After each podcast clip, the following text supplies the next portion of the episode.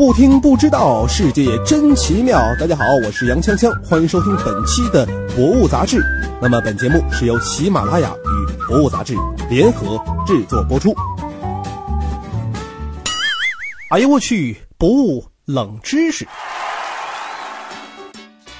最近一段时间呢，青岛大虾事件呢成为了人们的谈资，甚至还被恶搞成一种计价单位。哎，呃，这一平米房子售价多少只青岛大虾？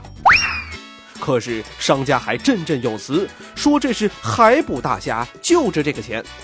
那么海捕大虾究竟是什么鬼？能值三十八块钱一只吗？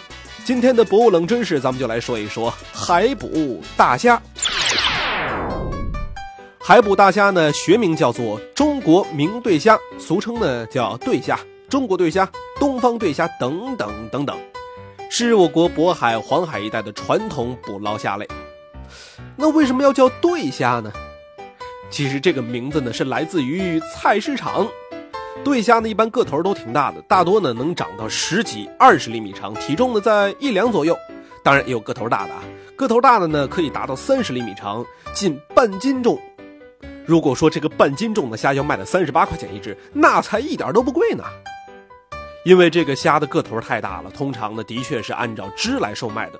但是虾头的虾枪又硬又尖，特别扎人，所以呢旧时的商贩呢就把两只虾的头尾相接，用虾枪扎进另外一只虾尾，就变成了一个虾圈，成对成对的出售，所以就被叫做对虾了。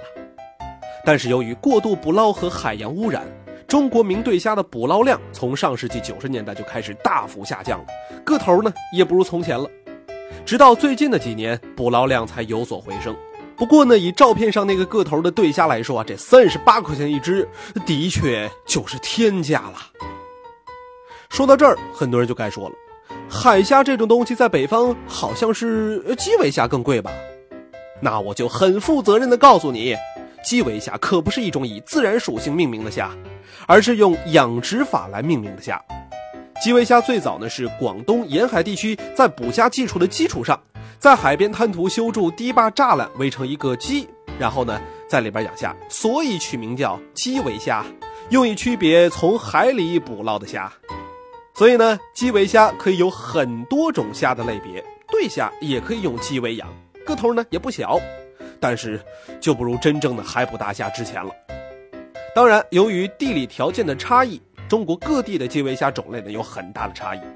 比如说，在广东，基围虾主要指的是日本囊对虾、刀额新对虾；在上海呢，主要指的是中国明对虾和南美白对虾；而在闽南、潮汕等地呢，还有一种体型较大的斑节对虾。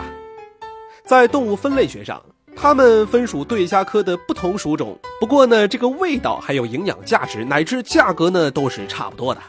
所以，对于咱们普通吃货来说啊，不用费劲儿去纠结于这些虾的品种都有什么什么种，只要吃就可以了啊！当然还得研究一下怎么做才好吃。好了，今天的博物杂志呢就到这儿了。想了解更多精彩内容，可以关注博物杂志官方微博、微信。我们下期再见。